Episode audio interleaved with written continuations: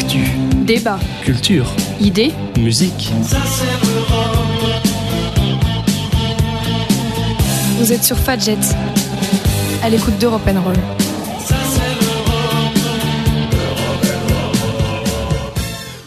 Vous êtes bien sur Fadjet et vous écoutez Europe Roll. Alors ce soir, oui ce soir, bonsoir à toutes et à tous, vous êtes euh, sur Europe Roll et émission très spéciale euh, puisque comme tous les semestres, Europe Roll sort des studios de Fadjet et s'installe en public. Ce soir nous sommes donc dans l'amphithéâtre Paris-Bruxelles de Sciences Po Nancy pour une émission sur le thème de l'environnement et plus particulièrement sur le thème des pesticides. Alors ce soir, on aura deux invités que je présenterai un petit peu plus tard.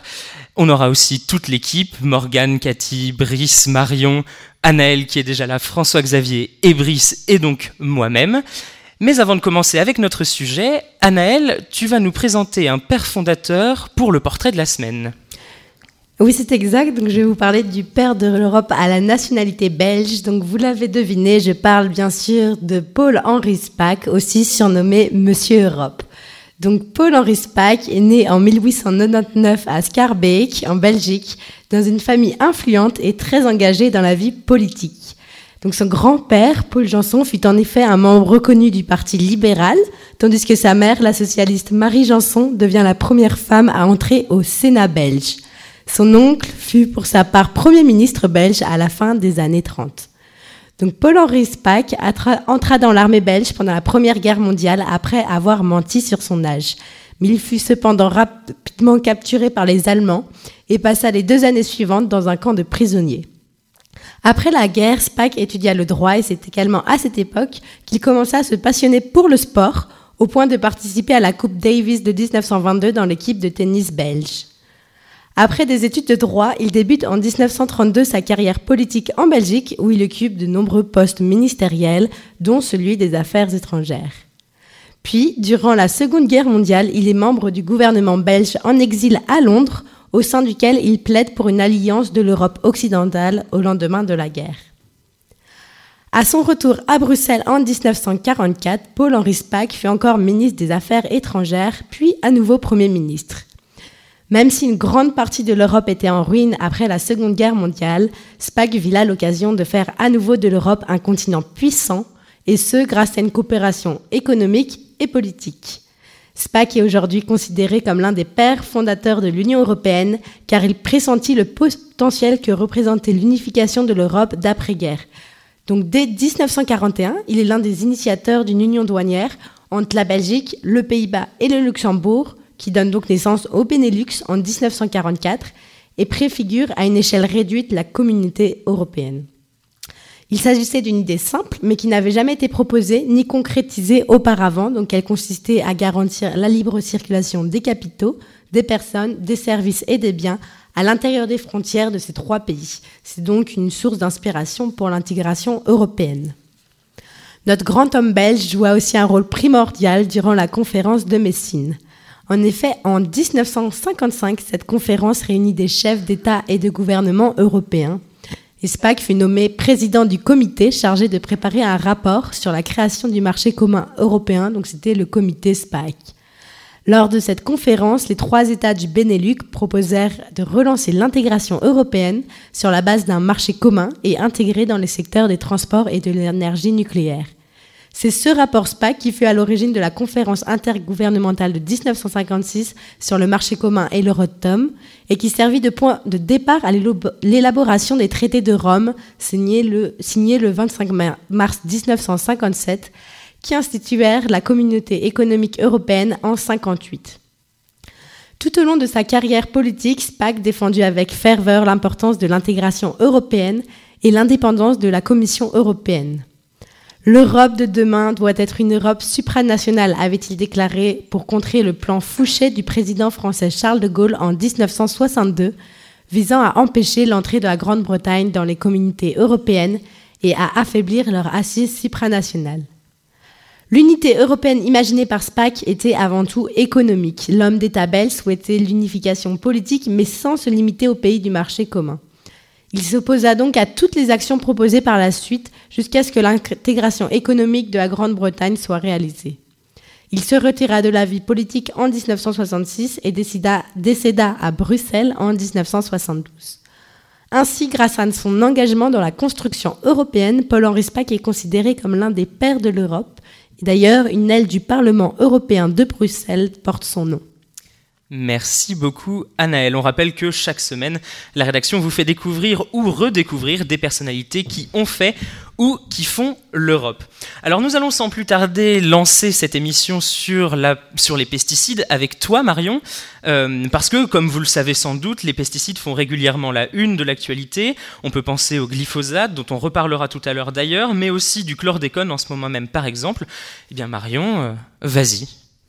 Alors d'abord, je vais donner une courte définition. Qu'est-ce que c'est que les pesticides? Alors il s'agit de produits utilisés contre les parasites animaux et végétaux des cultures. Mais sous ce terme assez général de pesticides se cachent en fait plein de catégories. Les insecticides contre les insectes nuisibles, les herbicides, les fongicides, etc. Vous avez compris le concept.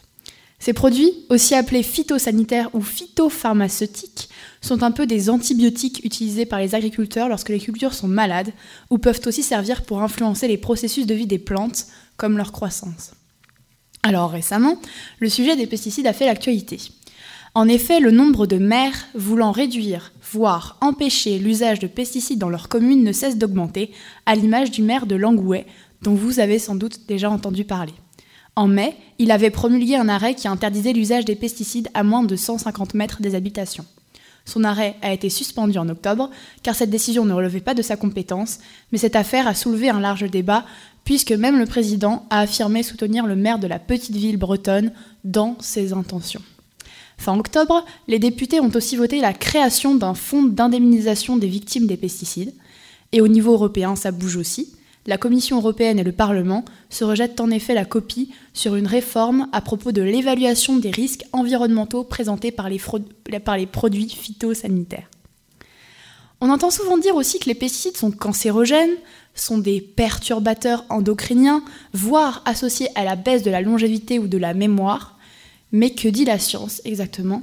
Et quel est l'avis des agriculteurs vis à -vis de ces polémiques? Je vais essayer de faire un rapide point.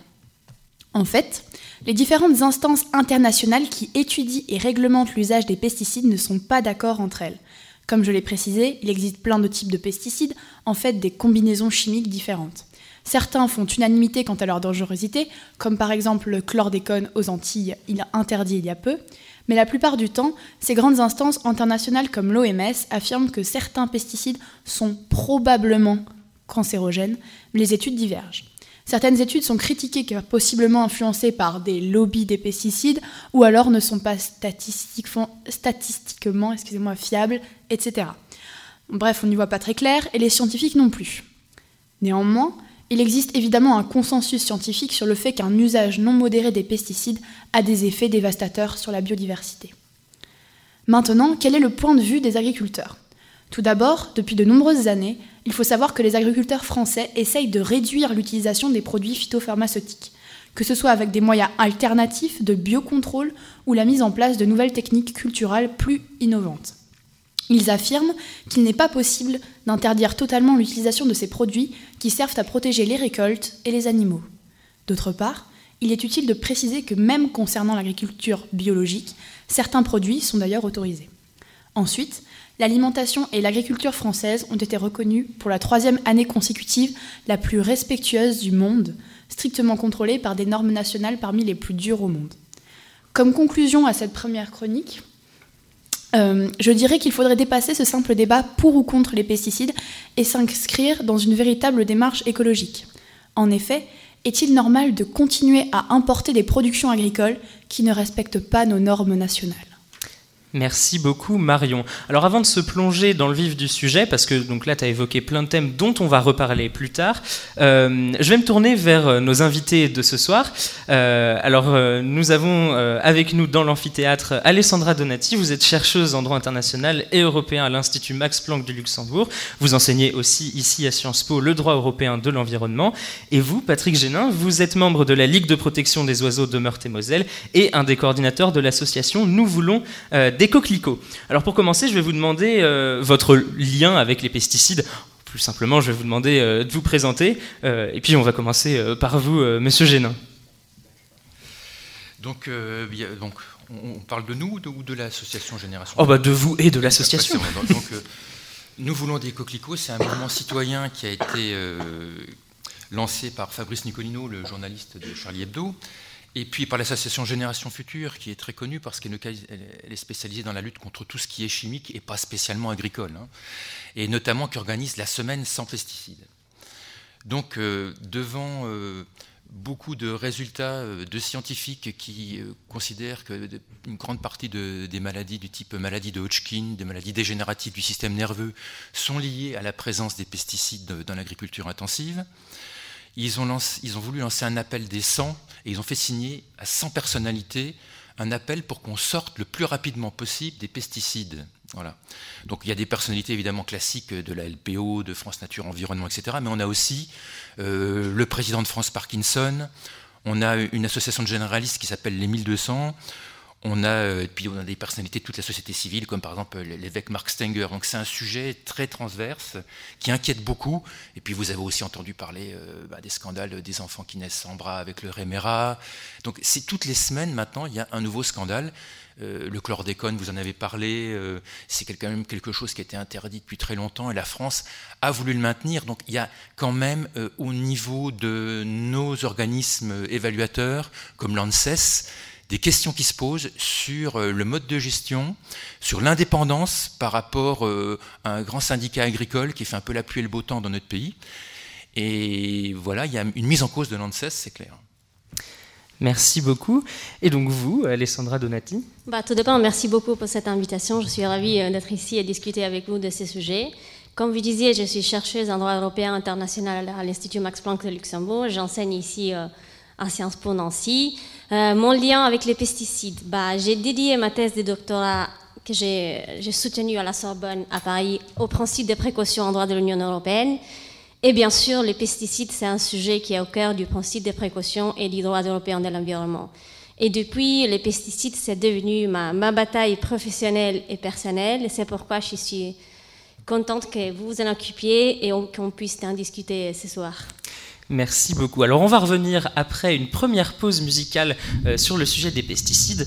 On parlera tout d'abord, euh, avec des agriculteurs que Marion a pu interviewer. Mais d'abord, Brice, tu nous as préparé une première pause musicale.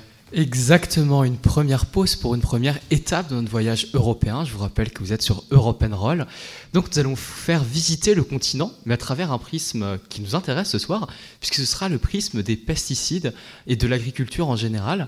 Et aujourd'hui, pour commencer notre voyage, je vous emmène vers l'Italie, où en 2019, il y a une initiative assez originale de l'association apicole de Toscane pour protéger, pour sensibiliser le public euh, aux dangers euh, des pesticides qu'encourent les abeilles et à la mort de cette dernière. Je vous présente donc la chanson euh, Le ballo delle api, le bal des abeilles, la danse des abeilles devrais-je dire. Bonne écoute. Senza di loro? Si fa? Facciamo il ballo, il ballo delle api Contro i veleni i neonicotinoidi Che chi avvelena seguiamo la scia E come Titan contro i meganoidi Le api non sono uguali ai papi Morti loro non se ne può fare più Mettiamo dei fiori nei nostri balconi dacci una mano, fai qualcosa pure tu. L'uso indiscriminato di glifosato ed altri veleni in agricoltura è la principale causa dell'attuale moria delle api. Ricordiamoci che le api ci regalano il miele, la propoli, la cera, il polline e l'ape viaggio. Quando spruzzi il diserbante fai del male a te stesso e alle api. E all'ambiente, all'ambiente, all'ambiente. Vivono tra pistilli e gameti fondamentali a Milano come a Rieti ma tutto questo quanto durerà? Senza di loro come finirà? E allora che si fa? Facciamo il ballo, il ballo delle api Contro i veleni e i neonicotinoidi E chi avvelena, seguiamo la scia E come Titan contro i meganoidi Le api non sono uguali ai papi Morti e loro non se ne può fare più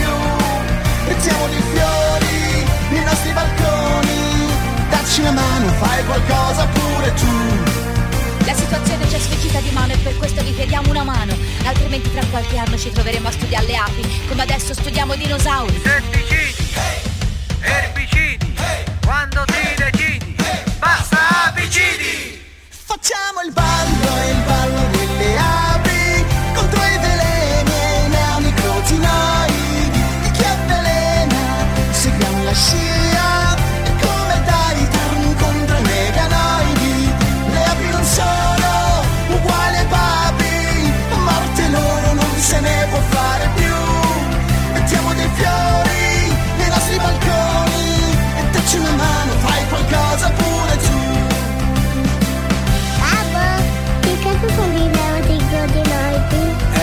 Sono dei veleni, sono dei pesticidi che vengono usati in agricoltura e purtroppo però eh, causano la morte delle api. Ah, ho capito, mi dai il miele?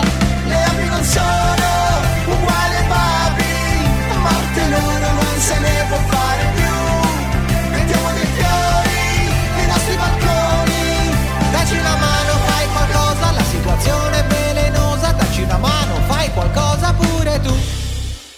Le bal des abeilles sur Fadjet.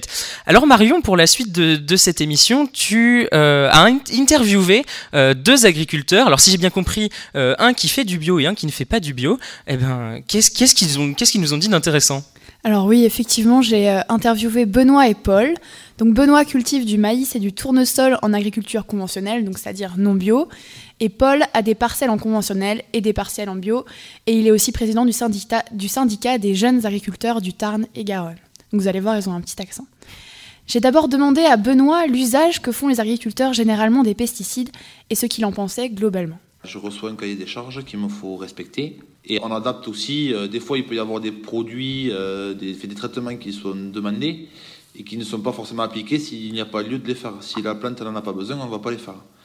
On ne passe pas systématiquement pour faire plaisir euh, aux boîtes de semences pour, voilà, pour protéger les cultures. S'il n'y a pas besoin, si l'état sanitaire de la plante est bon, on, on peut s'en passer. On regarde, on regarde les feuilles, on voit si les feuilles sont tachetées, on regarde s'il y a des pucerons, s'il y a des moustiques ou quoi sur les feuilles, et on voit euh, l'état sanitaire de la plante en fait. On est tout le temps à, à zioter, entre guillemets, ce, qui se passe dans nos champs. quoi. Pour chaque culture, il y a un traitement différent. Comment que ce soit, c'est appliqué dans des doses qui sont souvent très, très légères, quoi, parce que, comme je dis souvent, euh, prends une bouteille d'eau de litre, par exemple, si, si on me dit, voilà, il faut que je passe à un litre hectare euh, de produit, il faut se dire une chose, c'est que ce 1 litre hectare, je vais réussir, moi, à l'appliquer sur un hectare, et c'est un hectare, c'est 10 000 mètres carrés. Donc imagine-toi de mettre un litre sur 10 000 mètres carrés, on travaille avec des outils performants qui sont euh, gérés par satellite, euh, qui repèrent euh, l'endroit où on se trouve dans le champ, qui repèrent euh, la plante, qui évite le recroisement du, du produit et tout ça. Donc c'est très, euh, tout est cadré quoi. C'est des machines qui nous coûtent cher, mais qui nous permettent de faire euh, très attention à l'environnement, à notre état, à notre santé à nous aussi, à la santé du, du consommateur, et puis aussi qui nous permettent de faire des économies mine de rien d'argent, parce que le produit, il faut dire une chose, c'est que quand même on l'achète. Donc ensuite, j'ai demandé à Paul comment s'était déroulée donc sa conversion au bio. Passer en bio, c'est une étape euh, financière très lourde, euh, même s'il y a euh, une aide de l'État ou de la région pour passer, pour se convertir euh, à l'agriculture biologique, ça reste quand même une période, 4 ans, au moins 4 ans, très difficile. Une exploitation aujourd'hui qui n'a pas les reins solides, je dirais, qui n'a pas les moyens, ne peut pas passer en bio. Donc c'est pas à la portée de tout le monde de passer en bio, vu, vu les contraintes financières que l'on a. Et surtout, quand on passe en bio, on a du matériel euh, spécifique à l'agriculture biologique à acheter et qui n'est pas donné. Et surtout que pendant plusieurs années, on va produire comme du bio, c'est-à-dire qu'on ne va pas utiliser de produits phytopharmaceutiques pour protéger notre plante. Donc nos plantes peuvent être malades et nos plantes vont faire moins de rendement que l'on va quand même vendre avec un prix euh, très bas, le prix du conventionnel. Donc c'est là où euh, on va produire beaucoup moins à l'hectare et on va être payé comme un conventionnel, donc très peu. Et pendant trois ans, des conversions bio jusqu'à qu'on puisse vendre notre production en vraiment en agriculture biologique, c'est-à-dire avec des prix qui sont en moyenne deux à trois fois plus, euh, plus haut pour nos productions. Ensuite, j'ai demandé, euh, excusez-moi, on entend souvent dire que le bio c'est bien meilleur pour la santé, que c'est totalement naturel, etc. Mais j'ai voulu en avoir le cœur net. J'ai ainsi demandé à Paul et à Benoît si les producteurs bio pouvaient utiliser certains produits, lesquels, etc. D'autre part, ils m'ont appris comment étaient traités les fruits et légumes venant de l'étranger, et même bio, attention, danger. Euh, Il y a des produits que l'on peut mettre sur, euh, sur, notre, euh, sur nos parcelles en agriculture biologique, comme euh, la bouillie bordelaise, par exemple, qui est faite avec euh, du sulfate de cuivre, qui est quand même très très très mauvais pour le sol. Euh, donc certains bio l'utilisent. Moi, sur mon exploitation, j'ai fait le choix de ne pas en utiliser. euh, de ne pas traiter du coup, donc je ne traite pas du tout. Et euh, la bouillie bordelaise, donc le sulfate de cuivre, c'est à la base des minéraux naturels, mais qui est répandu euh, avec des doses, voire un peu trop fortes des fois, et très toxique pour la vie du sol, la vie microbienne. J'ai fait le choix de ne pas traiter, mais il y en a qui font, on va dire, du bio-intensif, traitent à la bouillie bordelaise pour protéger un maximum leurs plantes et faire un maximum de rendement. Et euh, c'est là où est-ce qu'il y a aussi un débat à avoir. Donc tu vois, c'était des produits qui, étaient, qui sont dits naturels, comme dit Paul, et au final, ils sont aussi toxiques que euh, les produits que moi je peux utiliser, par exemple, en conventionnel, parce que nous, on applique quand même des doses beaucoup plus infimes. En bio, on peut utiliser donc tout ce qui est du soufre et du cuivre, qui sont quand même des minéraux euh, naturels, mais à forte dose, voilà, sur nos, sur nos terres, euh, sont très dévastateurs. Donc aujourd'hui, il faut faire attention et ne pas faire l'amalgame entre le bio qui fait le choix de ne pas traiter, même avec des produits euh, naturels sur son exploitation, et le bio qui peut traiter et peut avoir avec des produits qui sont aussi dévastateurs que des produits de synthèse, des produits phytopharmaceutiques euh, qu'on entend beaucoup parler à la télé en ce moment. Et comment le consommateur peut savoir donc entre ces deux bios différents? Il peut pas, c'est très compliqué. euh, Aujourd'hui, voilà, ce qui peut, c'est, enfin, c'est aller voir son agriculteur du coin, essayer d'acheter des produits en local, que ce soit en conventionnel ou en bio, discuter avec l'agriculteur, voir comment il travaille, lui demander comment il travaille, et c'est comme ça qu'il sera le mieux renseigné. Et surtout, surtout, qu'il ne- n'achète pas des produits euh, qui viennent de l'étranger, parce qu'ils ne respectent vraiment pas du tout euh, les normes euh, très euh, restrictives de, de notre nationalité française. Les productions étrangères sont traitées avec des produits qu'on n'a même pas le droit en conventionnel chez nous et peuvent être traités sur du bio. Donc c'est là où euh, le consommateur doit être très vigilant. Sur même euh, un produit européen, hein, un aliment qui peut venir d'Europe, il peut y avoir des produits euh, qui sont appliqués sur ces cultures bio, par exemple en Espagne, en Italie ou autres, qui sont, nous, interdits en conventionnel en France. Et pourtant, ils, sont ils sont floqués, ils sont vendus. Après tout ça, je leur ai posé une question un peu plus politique. Je l'ai dit tout à l'heure, mais il y a certains maires qui essayent de réduire, voire d'empêcher l'usage de pesticides dans leur commune, comme le maire de Langouet. J'ai demandé à Benoît et à Paul ce qu'ils en pensaient. Alors, je pense que c'est une décision aberrante. Je pense que c'est pas le maire euh, qui avait commencé n'est pas un maire issu du milieu rural qui connaît très bien l'agriculture. Je pense qu'il devrait plutôt aller voir ses agriculteurs qu'il a aux alentours, discuter avec eux. Je pense que euh, mettre en place cette zone de non-traitement à 150, 150 mètres des maisons, c'est euh, un moyen de dire aux agriculteurs recule, sors de ta campagne, t'es plus chez toi. Aujourd'hui, euh, place euh, aux néo-ruraux, comme on les appelle chez nous dans nos petits villages. Euh, toi, recule, va faire ton agriculture ailleurs, tu pollues. Ce n'est pas du tout le cas aujourd'hui. Euh, L'agriculture française et son alimentation a été reconnue pour la troisième année consécutive la plus respectable et la plus durable du monde. C'est pas pour rien. Euh, voilà. Aujourd'hui, certes, il y a des traitements sur nos cultures, mais comme tous nos concitoyens peuvent également se soigner avec des médicaments, nous, nous soignons nos plantes ou nos animaux avec nos produits phytopharmaceutiques. On a du matériel de précision, de précision qui est à la pointe de la technologie pour éviter euh, toute problématique euh, avec, euh, avec euh, l'utilisation des produits phytopharmaceutiques et de nos riverains. On ne traite pas quand il y a du vent, on ne traite pas quand l'humidité de l'air n'est pas bonne, on, évite de traiter quand nos voisins sont sur la terrasse. Euh, je pense que euh, l'agriculteur est un homme quand même très respectueux euh, de l'environnement, de la terre, parce qu'il la cultive tous les jours, mais également de ses voisins. J'ai ensuite résumé quelques éléments de l'interview pour vous faire entendre leur avis global sur la relation particulière entre les, entre les agriculteurs français et les pesticides.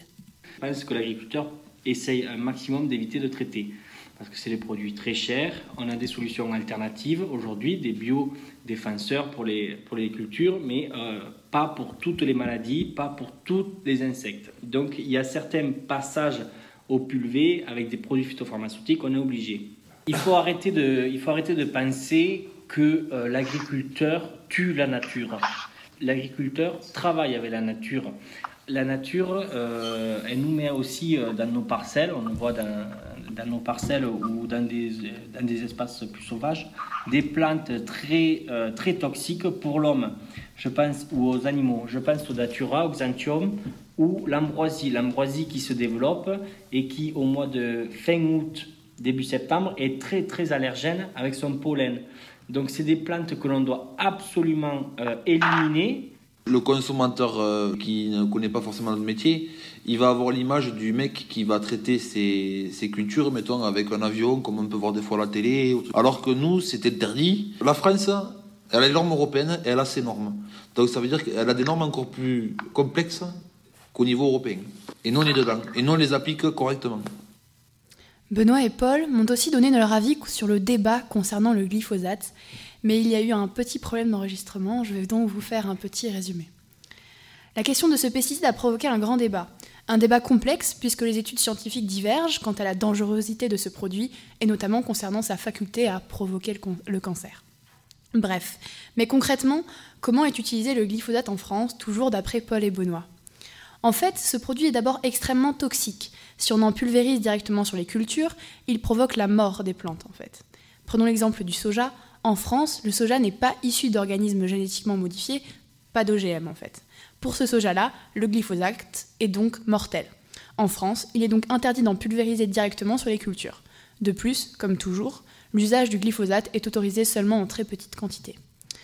Dans notre pays, le glyphosate est donc pulvérisé pour préparer la, la, terre, en fait, en quelque sorte, jamais directement sur les cultures. Mais au Canada ou en Argentine, par exemple, entre autres, il est répandu directement sur les cultures puisque le soja est issu d'organismes génétiquement modifiés et donc il est résistant en fait au glyphosate. Comme quoi, on n'est pas si mal loti au final. Merci beaucoup Marion pour cette interview et ces précisions sur le glyphosate. Alors ça nous donne le, pont parfait puisque la prochaine partie de l'émission sera euh, consacrée au glyphosate. Je vais juste vous demander euh, à nos deux invités, est-ce qu'il y a quelque chose qui vous fait particulièrement réagir euh, dans les propos que vous avez pu entendre des agriculteurs juste avant? Ah bah, Il a fallu que je reste assis sur ma chaise, hein, je ne sais pas si vous avez remarqué. Donc déjà là, je trouve que le choix n'est pas euh, idéal parce qu'on a deux agriculteurs en réalité qui font de l'agriculteur conventionnel. Il y en a un qui est un conventionnel pur et qui le dit, et l'autre, euh, il est moitié conventionnel et moitié bio. Alors ça, c'est un des mauvais coups de notre cher syndicat majoritaire, parce que maintenant on peut faire du bio et du pas bio sur la même euh, ferme, dans la mesure où on ne fait pas les mêmes cultures. c'est faux, Il, fait du, il a des partiels en conventionnel et des parcelles en bio. oui, mais je dis, autrefois, jusqu'à la dernière réforme, on ne pouvait pas faire du bio et du pas bio. Ça clarifiait les choses. Voilà. Et là, en réalité, on a deux agriculteurs conventionnels, dont un qui fait du bio. Et on sent vraiment qu'il s'exprime comme un conventionnel. Mais non, mais non, parce qu'il a fait du conventionnel. Du coup, il défend forcément le conventionnel. Non, mais il, reste, ça reste un agriculteur qui veut utiliser des produits le plus souvent possible, quoi. Euh, en bio, non, il dit justement, il n'utilise pas la bouillie bordelaise. Non, mais c'est tout. Après ça, euh, j'ai entendu dire qu'il y avait des gens qui utilisaient des produits qui n'étaient pas autorisés en bio, euh, qu'on pouvait autoriser en bio, qu'on ne pouvait pas autoriser en conventionnel. Le bio, c'est un cahier des charges très strict. Il y a ce qu'on peut faire et il y a ce qu'on ne peut pas faire. Alors, pas de pesticides de synthèse, pas de pesticides chimiques, uniquement des produits de traitement naturels. Hein. donc, effectivement, des minéraux comme le cuivre et le soufre, qu'il ne faut pas utiliser en excès. D'ailleurs, c'est des, matériaux d'ailleurs qui sont, c'est des deux molécules, enfin, c'est des minéraux qui sont majoritairement utilisés en conventionnel hein, et un petit peu en, bio. Mais bon, l'objectif, c'est de, de, toute façon s'en passer. Hein. Alors, euh, au niveau de, de, qu'est-ce qu'un, moi, je voulais revenir sur la base quand même. C'est quoi un produit chimique, de, un pesticide? Je vous rappelle d'abord que la vie, elle, elle est arrivée sur Terre il y a 3 milliards et demi d'années. Et nous, on a les mêmes cellules très évoluées, mais que ces petits, ces petits organismes qui était là il y a 3 milliards et demi d'années. Est-ce que vous vous imaginez, on pense tous qu'on est cousin du singe, mais les insectes, on s'est séparés d'eux il y a 400 millions d'années. Donc quand on s'attaque à une plante, quand on s'attaque à un champignon, quand on s'attaque à un insecte, on s'attaque à de la vie. Et cette vie, nous, on a une partie du code génétique de toutes ces plantes-là qui est commune avec. On a une partie des process comme la respiration qui sont communs avec euh, ces, autres formes de vie. Et quand on met un, produit chimique de synthèse pour faire des rendements, parce que l'objectif quand même, ils nous ont parlé rendement, l'objectif c'est de faire un maximum de rendement pour participer en gros euh, à la mondialisation. Maintenant, est-ce que l'objectif ce serait pas plutôt d'essayer de préserver le vivant, c'est-à-dire nous-mêmes, hein parce que quand on s'attaque, quand on répand 60 000 tonnes de produits insecticides, enfin de produits euh, chimiques pour lutter contre euh, les insectes, les champignons, les plantes, 60 000 tonnes par an. Sur 10 ans, ça fait 600 000 tonnes, ça fait à peu près 50 ans que ça dure. Tout ça, ça continue à circuler dans l'eau parce que ce n'est pas biodégradable, ça circule dans l'air, euh, ça termine tôt ou tard dans nos cellules. Et quand ça tue une cellule, ça tue une cellule d'insectes, d'humains, pas forcément aussi vite, parce qu'on est plus gros qu'un insecte, pas forcément aussi rapidement parce que nos procédés biologiques ont un peu évolué différemment, mais enfin, il ne faut pas se faire d'illusions. Hein. Le vivant, c'est le vivant. Merci beaucoup. Alors on va juste passer au glyphosate et on vous redonnera la parole juste après. Euh, Morgane, tu nous as préparé euh, quelque chose sur euh, le glyphosate. Je vais, te, je vais te laisser nous expliquer. Effectivement, car le glyphosate, c'est le grand acteur du débat sur les pesticides. Héros de l'agriculteur pour les uns, ennemi de l'environnement et de la santé pour les autres, qu'en est-il donc vraiment de cet herbicide?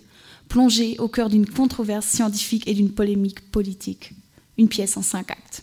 Acte 1. Posons le décor. En 1974, la formule du glyphosate est inventée par Monsanto, la multinationale productrice du célèbre Roundup, entreprise aujourd'hui incorporée dans le géant de l'industrie chimique Bayer.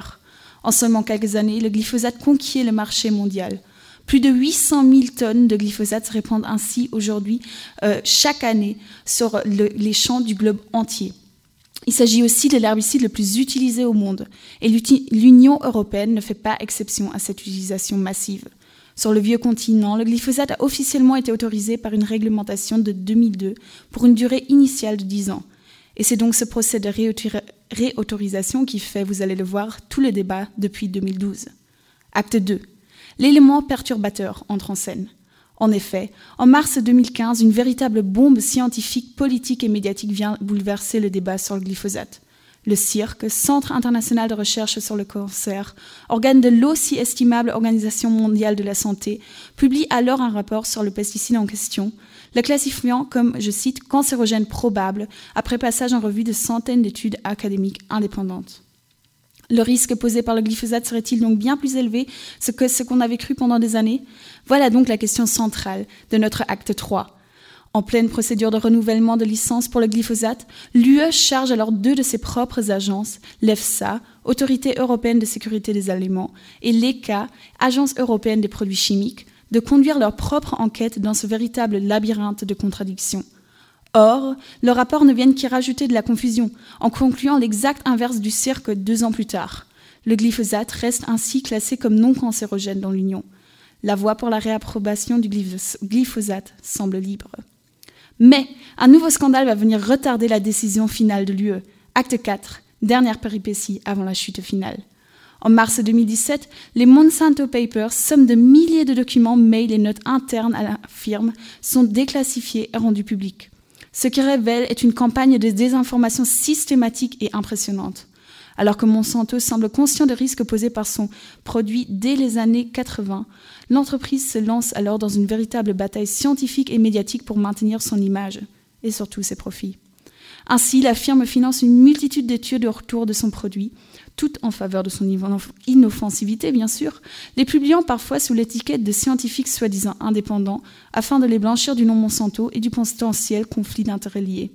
Scandale de plus, l'EFSA et l'ECA semblent eux aussi s'être en partie, seulement quand même, basés sur de telles études menées par Monsanto lui-même et probablement biaisées dans ses conclusions. Acte 5, donc, la chute finale. En décembre 2017, l'Union décide de renouveler l'utilisation du glyphosate sur ces terres pour une durée supplémentaire de 5 ans. La question juridique est résolue, jusqu'en 2022 en tout cas. L'incertitude, elle, autour du risque posé par le glyphosate persiste. La fin de la pièce est donc ouverte, mais elle connaîtra sûrement une suite. Et la morale, elle, on la connaît cependant déjà. Si je ne saurais aujourd'hui vous éclairer sur le rôle véritable du glyphosate, est-il bien, est-il mal, je pense que la controverse autour de l'herbicide pointe surtout vers un autre problème, celui de l'objectivité, de l'indépendance scientifique face à des enjeux industriels et économiques énormes. Voilà donc la petite leçon que j'ai tirée de mes propres recherches, mais je me tourne désormais vers vous, nous invités, euh, pour vous demander tout simplement ce que vous pensez de cette véritable épopée autour du glyphosate. Merci Morgane. Merci Morgane, je pense que vous avez fait un très bon résumé euh, de l'état actuel de la controverse scientifique et politique qui entoure les glyphosates. Euh, je peux juste ajouter qu'après le renouvellement de l'autorisation en 2017, le Parlement européen a sorti un rapport dans lequel, euh, après review de tout ce qu'il s'était passé, il a confirmé que l'autorisation du glyphosate de 2017 avait été donnée en violation du principe de précaution et des normes européennes en matière de transparence de la procédure d'expertise. Et après ces rapports, qui a fait, beaucoup parler, en, avril de 2019, le même Parlement européen, a adopté une résolution dans laquelle il a proposé de, euh, changer les, les, règles en matière de transparence et d'indépendance de la procédure d'expertise, pas seulement du glyphosate et des pesticides, mais aussi des autres produits qui rentrent dans la chaîne alimentaire, par exemple les enzymes, euh, les additifs dans le sens de donner une, indépendance, une objectivité accrue à cette, expertise. Par exemple, à partir de l'année prochaine, à partir de janvier 2020, euh, toutes les données qui sont utilisées par une société, comme par exemple Monsanto, qui demande l'autorisation en Europe d'un certain produit, seront, données, seront rendues immédiatement au public. Une base de données sera créée dans laquelle toutes ces études sont réunies et l'EFSA, l'Agence européenne pour la sécurité des produits, sera obligée de rendre public ces, infos. Ce qui, comme, comme j'ai dit, euh, ça permet vraiment de donner plus d'importance à l'indépendance de l'expertise. Merci beaucoup. Alors avant de continuer euh, la discussion, on va marquer une deuxième pause musicale, de nouveau avec toi, Brice. Et oui, pour mieux continuer notre croisière presque en Europe autour des pesticides.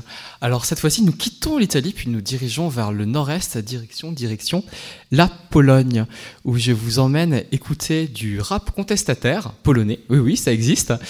Alors euh, ici, nous avons un morceau qui dénonce euh, les, frasques financières, euh, la fin des, valeurs sociales dans nos sociétés financiarisées, mais qui, comme principal comme principaux coupables de cette euh, déviation de nos sociétés désignent Bayer et Monsanto, ce qui montre l'influence euh, financière sur la scène internationale qu'ont ces entreprises. Je vous laisse écouter Obuch Jie, ce qui signifie réveillez-vous en polonais.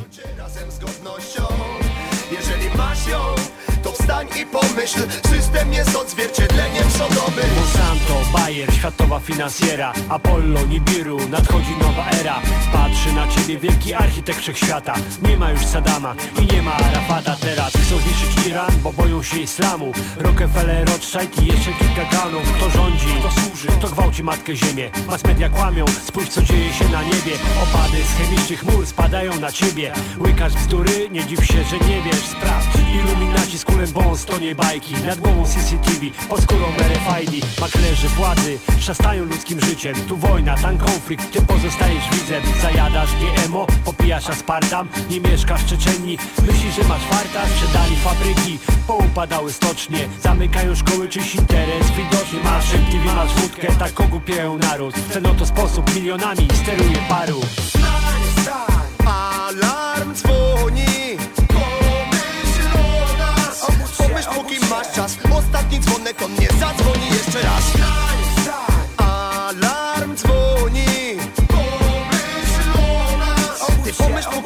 czas. Ostatni dzwonek, on nie zadzwoni jeszcze raz. Leki na tryb lecą do Afryki Żywe testery lepsze są od laboratoriów Ameryki. Wolność po swastyki Co innego mówią ludzie, co innego Europa Przydałaby się demokracja im, a nam przyda się ropa. Wujek sam tam dotarł, zabrał co chciał A kraj jak to obcy kraj, to nie w kłopotach. Gdzie było ONZ, kiedy płonął Tybet? Zbrodnie obserwowane przez kuloodporną szybę. Ludzie giną, a zagrożenie żywe. Realne stają się czyny niemożliwe. Rosja, USA, marna reszta świata Czeka na swą kolej w objęciach kata. Demokracja pod groźbą bata. Nowa generacja, coraz mniejsza strata Alarm dzwoni. Pomyśl o nas. Pomyśl póki masz czas. Ostatni dzwonek on nie zadzwoni jeszcze raz. Alarm dzwoni. Pomyśl o nas. Ty pomyśl póki masz czas. Ostatni dzwonek on nie zadzwoni jeszcze raz. Systemy, ustroje, monarchie radykalne. Niewola, Sodoma, władze totalitarne. Zamiast faszyzmu, światowy kapitalizm. Voilà donc du rap polonais de contestation euh, que, que Brice nous a apporté aujourd'hui. Et d'ailleurs, on va rester avec toi, Brice. Tu vas nous parler actualité. Oui, avec un sujet un peu moins fun que le rap polonais, puisque ma chronique s'intitule Une saga politico-phyto-pharmaco-juridique. Vous l'avez compris. Compliqué.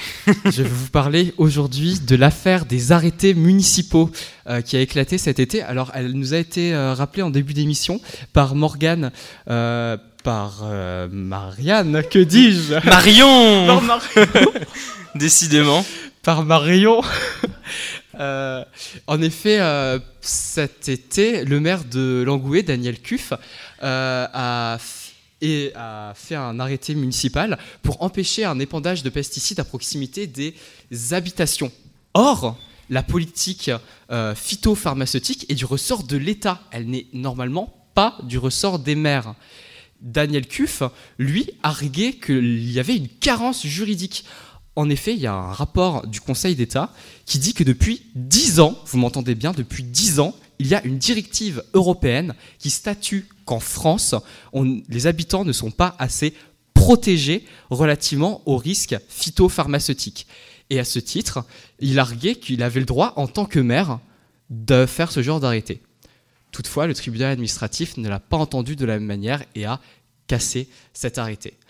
De nombreux maires ont rejoint Daniel Cuff et le phénomène a enflé, qu'ont fait les tribunaux administratifs. Malheureusement pour notre santé, heureusement pour la cohérence de la justice, ils ont encore cassé et cassé des arrêtés municipaux. Mais, mais, mais, mais, mais, il y a un peu d'espoir. Il y a deux semaines, le maire de Sceaux, le maire de Gennevilliers en région parisienne, ont pu prendre des arrêtés en justifiant de la vulnérabilité de leurs habitants s'il y a une grande population étudiante, une grande population d'écoliers, et leurs arrêtés n'ont pas été cassés. Conclusion, alors même si très peu d'habitants finalement sont touchés par ce genre d'arrêtés qui de toute façon sont cassés euh, par les tribunaux administratifs en général, on voit qu'il y a trois échelles politiques qui se dessinent. À l'échelle municipale, même si ce n'est pas forcément utile, les maires veulent faire entendre une voix écologique. D'ailleurs, ça a été aussi le cas à Nancy. À Vendœuvre-les-Nancy, il y a un arrêté anti-pesticides. Au niveau national, on voit que le gouvernement est quand même touché par cette affaire, puisque Marion nous rappelait que Emmanuel Macron avait euh, réagi à, la prise de position de Daniel Cuff. Et en effet, et enfin, au niveau européen, et je pense que c'est là la principale échelle d'action, peut-être me contredirez-vous, peut-être pas, euh, où il faut euh, agir contre les pesticides, puisque l'État français s'aligne désormais sur une directive, une directive européenne. Merci beaucoup, Brice. Alors, euh, Patrick Génin, j'ai lu dans l'Est républicain euh, une interview euh, de vous, et vous aviez réagi justement sur la question de ces arrêtés municipaux. Qu'est-ce, que, qu'est-ce que ça vous inspire justement, ces arrêtés? Alors nous avions réagi à trois, puisqu'il y avait bah, la responsable des coquelicots de Nancy qui est sage-femme et qui se sent très concernée sur les enfants et les pesticides. Il y avait un agriculteur bio qui est 100% bio, qui lui cultive absolument sans, sans pesticides. Voilà. Et donc, lui nous a attiré l'attention quand même. Il nous a dit, voyez, les gens qui utilisent des pesticides de synthèse chimique, s'ils traitent, soit ils sont enfermés dans la cabine d'un tracteur, soit ils ont une cabine, ils ont une, une tenue chimique et un masque à gaz. Et pendant ce temps-là, ils épandent au fond de votre jardin, et si vous êtes en train de jouer au fond de votre jardin, vos enfants jouent au fond de votre jardin, ils passent à 5 mètres. Il y a quand même un problème. On ne peut pas, euh, si vous allez dans certains secteurs, par exemple les employés agricoles, ils ne doivent pas rentrer pendant 8, 9, 10 heures dans les cultures. Or, les produits, ils ont été épandus au bout de vos jardins. Donc il y a une solution, c'est de créer des zones de non-traitement. Alors, il y a des, des, gens qui disent oui, ça va devenir des friches. Mais pas du tout. Ben, on va les mettre en bio. Puis il faut peut-être trouver des solutions financières pour effectivement les aider à passer en bio sur 150 mètres. On peut aussi les reconvertir en herbe, parce que tout ça, ça n'existait pas autrefois. Autrefois, dans chaque, autour de chaque village, bah, il y avait des vaches, il y avait des éleveurs. Puis comme les vaches, ça cavale pas beaucoup, bah, on mettait les prairies autour du village. Puis il y avait des vergers. Et aujourd'hui, euh, il y a moins d'élevage, il y a moins de vergers, et on se retrouve avec des grandes cultures. Donc là, à ce niveau-là, effectivement, il faut soit replanter des prairies et puis vendre l'herbe s'il n'y a pas d'éleveur, soit il faut mettre de la luzerne parce que c'est une plante pareille qui va aller en élevage. Mais on peut tout à fait valoriser ces cultures. Peut-être qu'il faut aider les agriculteurs puisqu'ils ne l'avaient pas prévu au départ. Mais il faut créer ces zones de naturelles, ces zones de non-traitement pour sauvegarder la la population pour sauvegarder la santé des populations. Sinon, eh ben, quand vous êtes dans votre jardin et que vous voyez un pulvérisateur passer, ben, alors mettez une combinaison chimique, mettez un, masque à gaz. Mais il faudra surveiller euh, de près. Hein. Oui, mais je voulais juste ajouter deux choses sur les plans juridiques, euh, ce qui est les plans qui me concernent. Tout d'abord, pour répondre à Brice, euh, je pense que les niveaux européens et les niveaux nationaux, ils doivent aller ensemble, parce qu'ils n'ont pas les mêmes compétences en ce qui concerne les pesticides. Sur le plan européen, c'est la, substance active qui est autorisée par les biais du règlement 1107 du 2009. C'est-à-dire que c'est la composante du produit final. Par exemple, dans les cas du, du Roundup, c'est le glyphosate qui est autorisé au niveau européen. Mais sans le niveau national, c'est au niveau national que le produit final est autorisé. Du coup, c'est la France, l'Italie, l'Espagne qui doivent autoriser sur leur territoire les Roundup ou les pesticides, tous les autres pesticides en tant que produit euh, final. C'est pour ça que je dis que les niveaux européens et les niveaux nationaux ils doivent aller ensemble. Et en ce qui concerne les niveaux nationaux et la France en particulier, euh, il faut faire une distinction, aussi, parce que le glyphosate, il est plus interdit depuis janvier 2017 dans les espaces publics, et depuis janvier 2019, il est plus utilisé, il est, plus autorisé pour les, utilisations personnelles. Du coup, c'est seulement pour les usages professionnels. Et la question des arrêtés des maires, ça concerne les usages euh, professionnels. Voilà, c'était juste ça que je voulais préciser. Et ça tombe très bien que vous parliez d'Europe, puisque François-Xavier, qui s'est installé au micro, euh, nous a préparé justement un rapide topo sur bah, l'Europe et les pesticides. Est-ce que euh, les pesticides sont un poison vraiment pour l'Europe? Et eh oui, rapide topo, effectivement. Alors, je vais vous donner quelques chiffres pour euh, compléter un petit peu le débat. D'abord, il faut savoir que l'Europe, qui est une puissance agricole, est grosse consommatrice en termes de pesticides. On parle de entre 40 et 50 millions de tonnes consommées chaque année. Alors parmi les pays européens, on va faire un rapide tour d'Europe pour reprendre l'expression de Brice. On voit que les pays avec la plus grosse surface agricole utile, SAU, comme la France ou encore l'Espagne, sont également les plus gros consommateurs. En France, c'est quelques 70 000 tonnes qui sont achetées chaque année en termes de pesticides. Mais euh, d'autres types de pays, et c'est plus surprenant, je ne sais pas si euh, tout le monde le sait, mais moi je l'ai découvert en attendant en préparant cette chronique, d'autres types de pays plus petits euh, sont également bien classés en termes d'utilisation des pesticides. Je pense notamment aux Pays-Bas, qui est la première, deuxième pardon, puissance exportatrice agricole dans le monde et qui a développé un modèle économique d'agriculture intensive et donc ce modèle repose euh, en grande partie sur l'utilisation des pesticides, une fois de plus. Oui, en termes de surface agricole, les Pays-Bas, c'est moins de 2 millions d'hectares, contre plus de 27 millions, par exemple, pour un pays comme la France.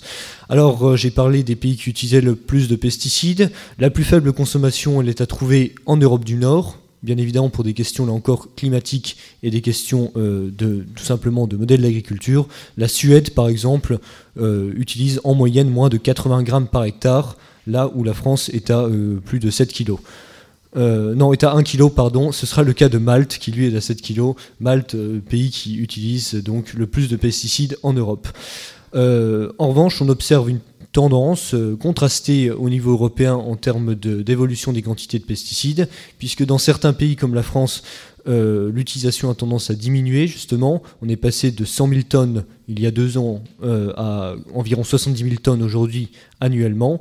Toutefois, et on en parlera peut-être, cette évolution est également due au changement euh, technologique et au changement chimique dans le type de produit. Les épandages également, la, période des épandages peut, avoir une influence, l'évolution des, des, techniques de précision également. Et donc, de manière globale, même si on observe une diminution des volumes euh, utilisé, ce n'est pas forcément révélateur. Enfin, on va préciser quand même pour nuancer un petit peu cette, euh, cette diminution que dans d'autres pays, comme l'Espagne, l'augmentation du taux de pesticides peut atteindre 50% Euh, C'était le cas notamment sur la période entre 90 et 99. Donc le continent européen, là encore, plein de nuances sur la question des pesticides et plein de, on va dire, de, difficultés qui seront à résoudre dans les prochaines années pour agir de manière unifiée. Merci beaucoup François-Xavier. Alors je vais revenir vers vous très rapidement. Euh, Alessandra Donati, euh, vous êtes donc spécialiste du droit européen. Est-ce que l'Union européenne peut aller plus loin en pesticides et si oui, comment? Bah, Je pense que euh, oui, il faut sûrement aller plus loin. Euh, déjà en 2022, il faudra voir si les glyphosates, par exemple, il va être réautorisé ou pas. Euh, et euh, les négociations pour la réautorisation de ces produits ont déjà, ont déjà commencé. Mais comme je disais tout à l'heure, je pense qu'il faut agir aussi euh, sous les plans de l'indépendance et la transparence de la procédure d'autorisation des pesticides, parce que c'est sur ce côté-là que euh, l'exemple du, gly- du glyphosate a montré les lacunes de la réglementation européenne. Et je pense, comme il disait, que là, par exemple, euh, euh, la, résolution du Parlement européen d'avril 2019, c'est un bon signe dans cette direction. Mais il y a aussi deux arrêts importants qui ont été rendus par la Cour de justice dans les derniers mois, en juillet 2019 par le tribunal de l'Union et en octobre par la Cour de justice, toujours en matière de glyphosate, qui donnent une ouverture, encore une fois, dans le sens de la transparence et de l'indépendance de la procédure. Du coup, je pense que c'est sur deux, ces deux choses-là qu'il faudrait, faudrait agir, agir plus. Alors juste avant de, finir cette émission avec une partie dédiée euh, à vos opinions et à, et à des sujets plus, plus larges sur les pesticides, euh, Marin, bah, qu'est-ce qu'on fait si on ne fait pas de pesticides? Est-ce qu'on peut se passer des pesticides? Moi, je vais me faire euh, l'avocat du diable maintenant et porter la voix de ceux qui n'ont pas pu venir aujourd'hui et vous expliquer pourquoi renoncer aux pesticides est une utopie. Le gouvernement français a lui-même revu d'ailleurs ses ambitions à la baisse concernant le glyphosate. Pourquoi? Parce que cela tuerait notre agriculture. Au-delà de la problématique du glyphosate, il faut être réaliste. Comment notre agriculture sans pesticides pourrait-elle rester compétitive face aux puissances émergentes, euh, et même face à nos voisins européens? Je ne dis pas que la recherche du profit doit absolument tous nous guider dans nos décisions, bien au contraire, d'autres facteurs sont à prendre en compte. Mais on parle ici de la fermeture ou de la fin en tout cas de toutes les exploitations agricoles françaises.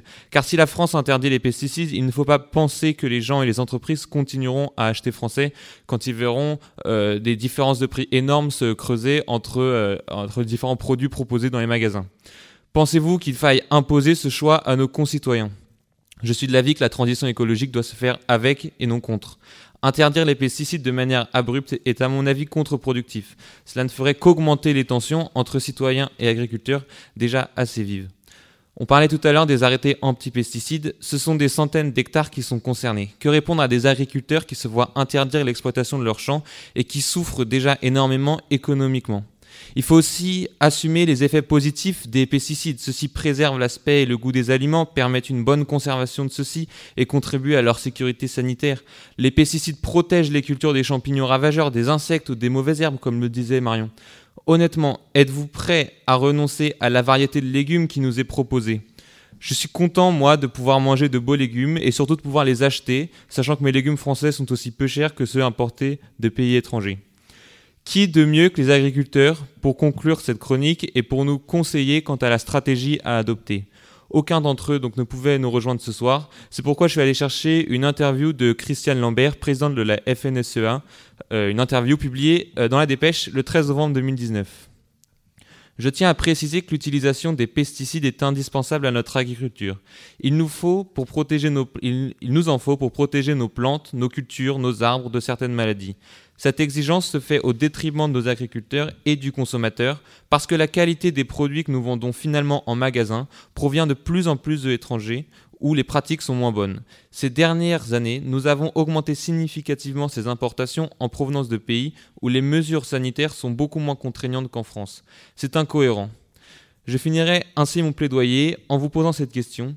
Des bureaucrates ou même des citoyens sont-ils capables de mesurer et de comprendre à quel point notre mode de vie, notre mode de consommation, notre mode de production sont dépendants des pesticides? Merci beaucoup Marin pour ce point de vue volontairement polémique.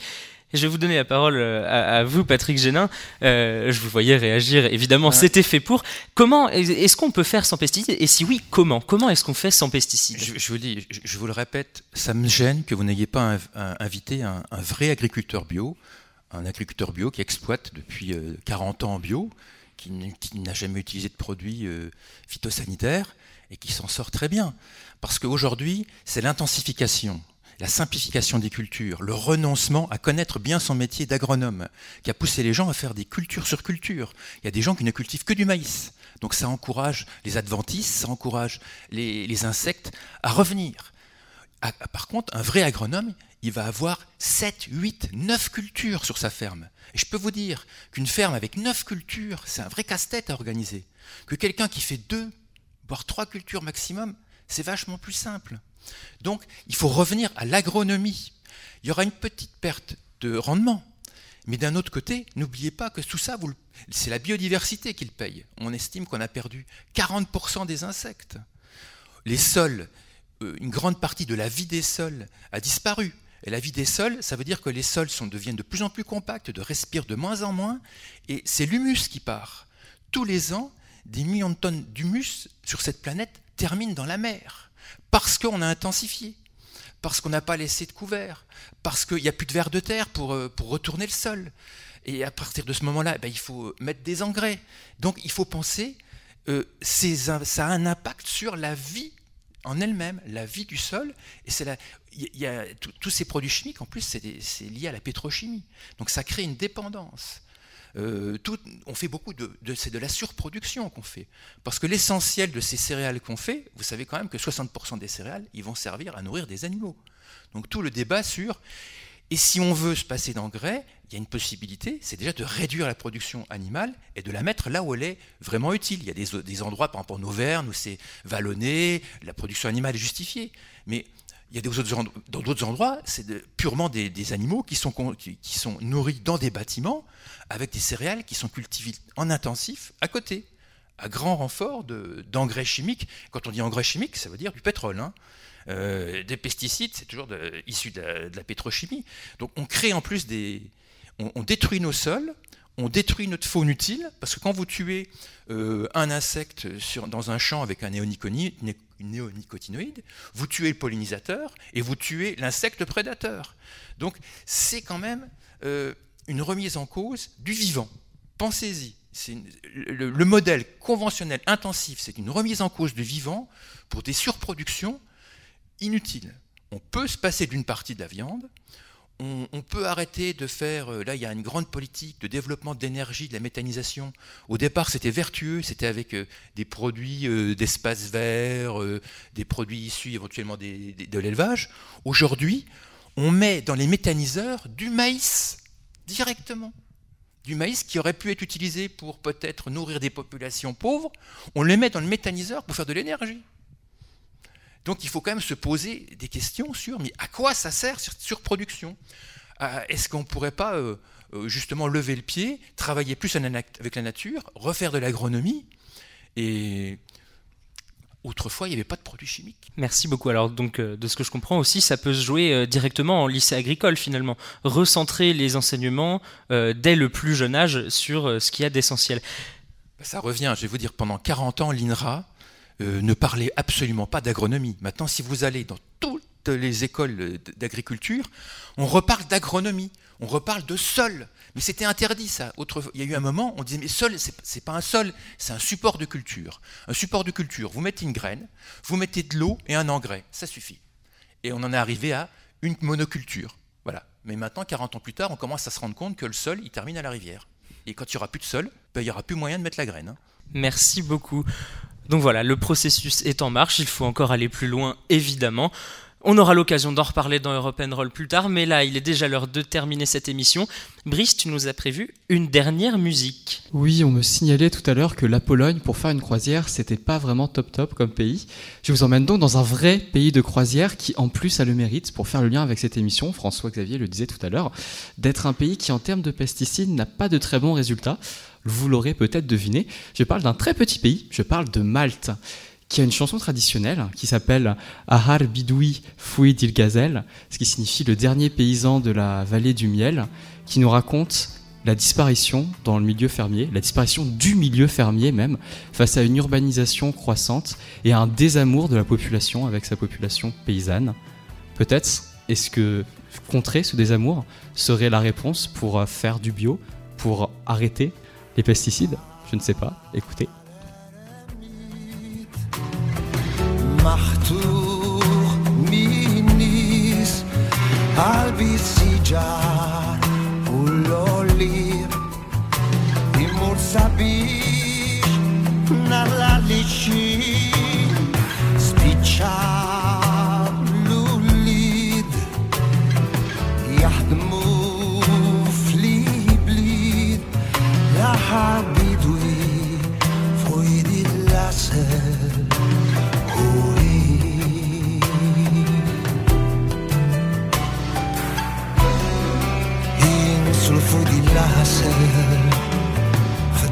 measured on its speed.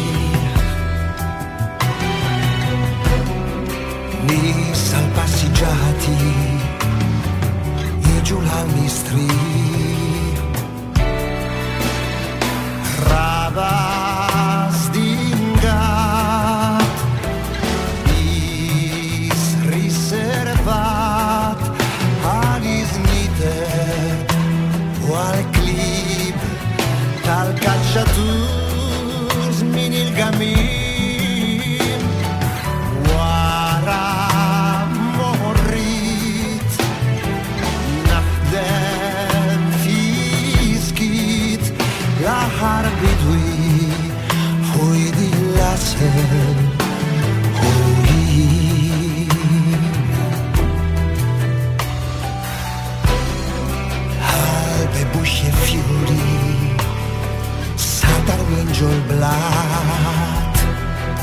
Claudio Baglioni sur Fadjet, un chanteur maltais.